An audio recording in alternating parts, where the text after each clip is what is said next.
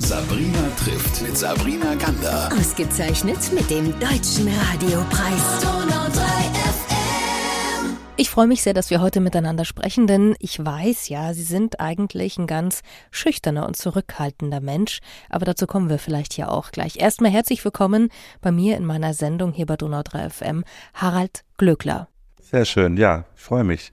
Hallo. Die erste Frage ist vor allem, wie geht's Ihnen denn zurzeit? Mir geht es gut, Dankeschön, mir geht es gut. Ich bin kurz vor einer großen Show, da ist immer ein bisschen Tunnelblick und viel Anspannung und äh, viel kreatives Schaffen manchmal mehr Wegwurf, Umwurf als Entwurf, aber das ist, ist so bei einem kreativen Prozess und ansonsten toi toi toi bin ich sehr froh, weil im Moment so viele krank sind und alle möglichen Krippen und, und schreckliche Dinge rumgehen. Da sage ich, nee, bei so vielen Menschen heute bitte Abstand und ähm, ich bin sowieso eigentlich von meinem Wesen jemand, bin Aszendent Löwe und bin eigentlich auch eher eine Katze. Also bitte nicht zu nah kommen, sowieso. Also das ist eigentlich so mein Wesen.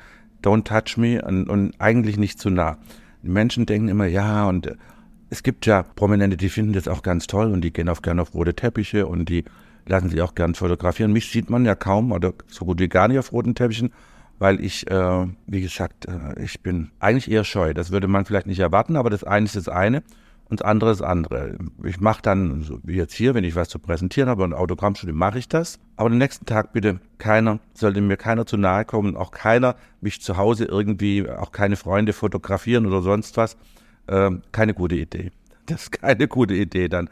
Ja, aber sonst geht mir es sehr, sehr gut und, äh, äh, und ich freue mich, heute hier zu sein und ja. Das bringt mich vor allem zu meiner nächsten Frage. Wo tanken Sie denn dann richtig auf? Weil ich kann mir vorstellen, wenn Sie irgendwo da sind und auftreten, dann kommen die Leute, sind ja ganz nah auch bei Ihnen und kann mir vorstellen, dass das auch so ein bisschen Energie dann immer wieder entnimmt. Also wo ist so ein richtiger Kraftort für Sie? Ja, ich tanke erstmal in meiner Wohnung auf. Ich habe äh, einen Space, der ist äh, mein Penthouse über den Dächern von Berlin. Da ist man, ich bin zwar in Berlin und mitten in einem Regierungsviertel, aber eigentlich ganz weg. Ja, ich höre da gar nichts, kriege auch gar nichts von der Stadt mit. Ist wie im Kloster da oben. Habe meinen süßen kleinen Hund und äh, mit dem gehe ich auch viermal am Tag raus an die Luft. Also da, da laufe ich schon mal viel. Ich mache Sport, auch zu Hause. Und ich bin sehr meditativ unterwegs. Also ich brauche sehr viel Zeit für mich selbst und um auch meine innere Mitte zu finden. Und äh, äh, das, glaube ich, ist äh, ja mein Auftanken. Ja, also ist ja eher schwierig jetzt äh, in meinem Fall zu sagen, jetzt gehe ich irgendwo in, in Urlaub und da tanke ich auf, man hatte da auch keine Ruhe, ja. Also auch im Ausland nicht. Entweder kennen einen die Menschen dort oder wir haben deutsche Touristen dort. Also das ist ja, ja, also deshalb ähm, bei mir dann das Zuhause, das ist äh, sehr, sehr, sehr zum Runterkommen, zum Entspannen, zum Chillen. Und wenn man so einen süßen kleinen Hund hat, ist es sowieso wunderbar. Die Hunde, wenn man sich hinlegt, legen sie dazu. Wenn man aufsteht, steht er auf. Wenn man sich wieder hinlegt, legt er sich wieder dazu. Und, und ich freue mich jetzt auch schon wieder, wenn ich ihn, wenn ich ihn sehe, wenn ich ihn morgen, wenn er morgen wieder gebracht wird. Wir haben vorhin von Menschen geredet, die manchmal so ein bisschen zu nahe kommen, vor allem wenn man eben so wie Sie im Rampenlicht steht. Gab es da schon mal so ein paar kuriose Annäherungsversuche, nenne ich das jetzt mal ganz vorsichtig? Ja, das gab es auch. Es gibt, äh, gibt Herrschaften, die dürfen nach laut richterlicher äh, Verordnung nicht näher als 300 Meter an mich rankommen. Ja, das gibt's auch. Also es gibt da halt auch immer wieder Menschen, die dann nicht mehr ganz unterscheiden können und ihre Fantasie sind, ist man dann auch schon mit ihnen verheiratet, ja. Und dann wird es schwierig, ja.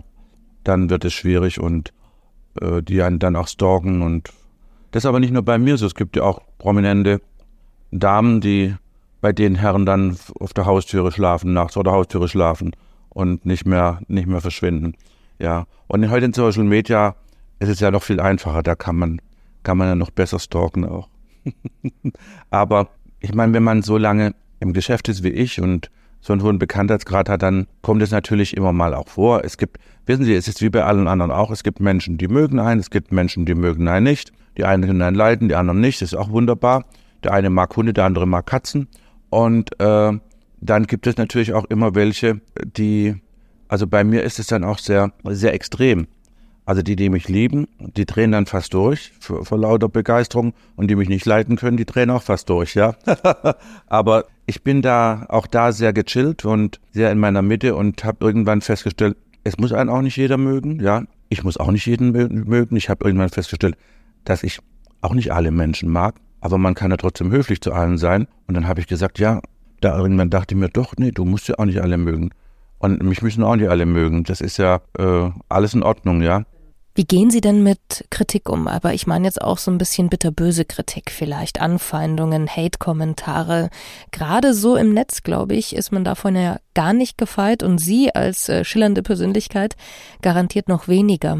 Wie gehen Sie damit um, wenn Menschen so den Kübel über Sie ausschütten, nenne ich das mal? Ja, das kommt bei mir eigentlich gar nicht so so an. Ich meine, auf Social Media, da können Sie jetzt, äh, da können Sie jetzt nicht, davon kann man jetzt mal nicht ausgehen. Das ist ja so ein bisschen sowieso so eine Grauzone. Aber ansonsten, wissen Sie, äh, ich mache mich nicht abhängig davon, ob andere meine Leistung gut finden oder mich gut finden. Ich muss mich gut finden. Und äh, es ist ja dann auch nicht die, oft nicht die Person, es ist die Emotion dieser Person, die da sagt. Äh, die Emotion ist im Zweifelsfall irgendeine, ja, irgendwelche äh, Verhaltens- und, und Weltanschauungen, die ihnen die Eltern, die Altvorderen oder die Gesellschaft eingetrichtert haben, Manche denken nicht mal, uns alle, wir werden ja mit bestem Wissen Gewissen von unseren Eltern, wird uns erklärt, wie die Welt ist und wie sie auszusehen hat. Nur irgendwann sollte man dann mal für sich selber ein Reset machen und sagen, ist das überhaupt doch meine Ansicht oder sehe ich es anders? Aber das machen ja viele nicht. Merken ja gar nicht, dass sie äh, verwechseln ja auch die Wirklichkeit mit der, mit der Realität, was ja nur eine Projektion ist. Die Realität ist eine Projektion, die sich äh, sekündlich ändert, ja und sind emotional geprägt. Also da antwortet oft die Mutter oder die Tante und gar nicht die Person selber. Deshalb, was soll ich mir darüber Gedanken machen? Da habe ich gar keine Zeit dazu. Ja, ich bin weder der Psychologe noch, noch Psychiater noch sonst was. Wissen Sie, das ist mir völlig egal. Das ist, äh, ja, also ich muss sagen, das tangiert mich nicht mal peripher. Lassen Sie uns doch mal in das neue Jahr schauen, also 2024. Was wünschen Sie sich denn von diesem? Ja, wünschen, das ist ja kein Wunschkonzert, das ist ja so, äh, also wünschte, also ich habe äh, festgestellt, dass das Niveau in Deutschland so die, den Bach runtergegangen ist. Die Menschen sind unhöflich, viele sind unhöflich, unfreundlich. Also Corona hat jetzt nicht unbedingt dazu geholfen, dass, dass wir netter miteinander umgehen. Und wir freuen uns über, je, wir sind derart mittelmäßig, freuen uns über den, den größten Dreck und, und, und, und reden es uns schön, ja. Da habe ich mir gedacht, das kann eigentlich jetzt nicht wahr sein, ja. Und mein Ziel ist, dass ich gesagt habe, ich möchte für mich in diesem Jahr wieder das Niveau anheben. Also die, das muss mehr Niveau haben und ich starte da bei meiner Show jetzt schon, ja, dass ich äh, eine sehr exklusive Show mit sehr hochkarätiger Mode mache, eine Möbelkollektion hier gemacht habe mit Max Winzer, die eben nicht billig billig ist, sondern die hochwertig ist, die hier in Deutschland produziert wird und die äh, sehr, sehr hochwertig gearbeitet ist. Und ich glaube, das ist auch etwas, was Menschen möchten und wünschen, dass man sagt, ja, ein bisschen mehr Niveau, wieder ein bisschen mehr Stil, ein bisschen mehr Klasse, ein bisschen mehr Höflichkeit, bisschen mehr Etikette, auch das ist schön, tut eigentlich, tut uns schon gut, ja. Und das ist eigentlich so mein Ziel dieses Jahr. Dann schreibe ich eine Biografie, eine neue über mein Leben. Die letzte ist ach, zwölf Jahre her oder wie lange. Ja, ein bisschen was passiert. Vor allem sieht man dann Dinge nach, wissen Sie, nach 13, 12, 13 Jahren, 14 Jahren anders als damals. Also selbst, selbst, na, selbst dieselbe Geschichte, meine Kindheit, man beschäftigt sich ja damit und man hat andere Ansichten. Also ich würde heute die Geschichte nicht mehr so erzählen wie damals. Nicht, dass ich nicht, dass sie anders ist, aber ich habe mich da anders, äh, ich habe inzwischen eine andere Sicht der Dinge. Also bin noch immer derselben Meinung, dass ich, äh, dass meine Eltern, dass es einfach eine Katastrophe war, was sie mir zugemutet haben. Aber ich bin nicht mehr in dieser Opferrolle. Ja, also ich, äh, es, es, es war so und ich muss da jetzt nicht ausufernd drüber erzählen, sondern es gibt so viele schöne Dinge auch in meiner Kindheit, die so verschwunden sind und die dann von diesem Schrecklichen überschattet wurden. Und die suche ich. Und das ist, glaube ich, etwas, was ich dieses Jahr machen möchte, die schönen Dinge suchen. Schöne Dinge, schöne Menschen, aber schöne Menschen nicht nur optisch schön, sondern Menschen, die einfach auch innen schön sind, die einem gut Und alle anderen dürfen gerne gehen mit Gottes Segen, ja. Alle, das ist auch so was, also wenn jemand in blöd kommt, immer mit Gottes Segen gehen lassen. Das ist wunderbar, die kommen nicht mehr. Sie sind ja auch gläubig, oder? Ich bin gläubig, aber ich bin aus der Kirche deshalb ausgetreten, weil ich gläubig bin, ja. Ja, das ging dann, ging dann nicht mehr, weil ich habe mir gesagt, also ich habe mit Gott gesprochen und der war, der war der Meinung, wir brauchen keinen Dolmetscher. Es ist viel besser, wenn wir direkt miteinander sprechen. Und dazu kommt noch, man muss auch ein Vertrauen haben und, und glauben, dass Das steht auch in der Bibel. Daran glauben, dass das, also wenn Gott so groß ist, dann brauche ich ihm das nicht 30 Mal, brauche ich nicht 30 Mal betteln und, und flehen, sondern sage ich es ihm einmal und dann sollte er es hinbekommen. Ja, ja. Und äh, so, so ist es äh, mit, mit vielen Dingen. Nein, also ich äh, freue mich auf ein, ich glaube 2024 oder ich bin, ich bin ein, ein, äh, ein Romantiker, ja. Und Sie wissen ja, Romantiker sehen die Welt schöner, als sie ist, aber das ist ja auch kein Fehler. Und um, ohne die Romantiker hätten wir ja viel schöne Musik und Kunst nicht, ja. Und um, um uns Angst zu machen und, und uns äh, äh, panisch zu machen, da haben wir ja die Politik und die Kirche, da brauchen wir jetzt ja nicht auch noch äh, Modemacher dazu. Also ich glaube, den Menschen tut es auch gut, dass man sich ein bisschen auf das Schöne fixiert. Ich glaube auch an das Resonanzgesetz. Also äh, wir ziehen das an, was wir fokussieren.